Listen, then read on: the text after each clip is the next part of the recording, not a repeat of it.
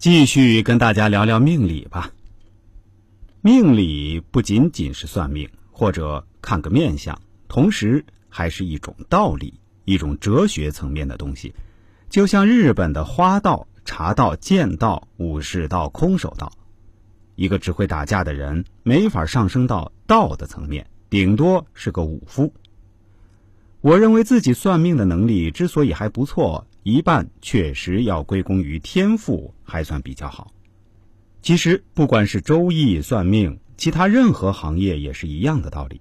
后天努力当然也很重要，但如果没有一定的天赋，你都不可能会对这个行业产生兴趣，从而也不可能获得成功。就好比你如果没有天赋，再怎么去练习跨栏，也成不了刘翔；再怎么去练习写作，也成不了鲁迅、曹雪芹。接下来还是继续说命理吧。我们中国有一种神秘的文化，叫面相。之所以说神秘的，是对普通人而言，其实在大陆，看相总被当作封建迷信。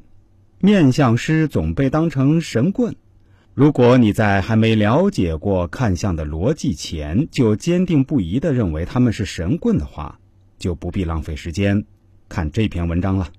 如果你觉得看相应该是有一套逻辑的，哎呦，不错哟，请继续看下去。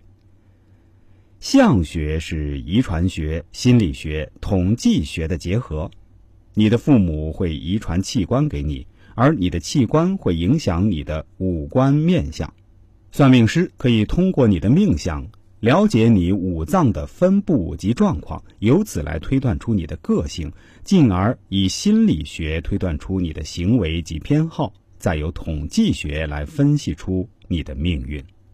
例如，眉毛跟眼睛很近的人，代表心跟肺很近，一急起来，心脏就影响肺。呼吸就变急，整个人就更急了。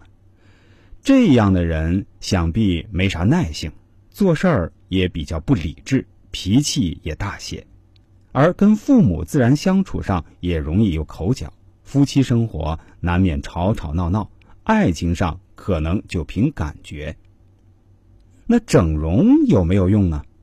大致是来说还是有一定作用的，不过吉凶参半。吉的部分是可以改变外在环境对你的评价，凶的部分则是会伤到你脸上的经络而影响五脏。同时间，你的偏好和个性并无改变，会遇到的问题应该还会遇到。以上部分称为相理，不知道大家听完后是否有什么感悟呢？欢迎您也留言告诉我。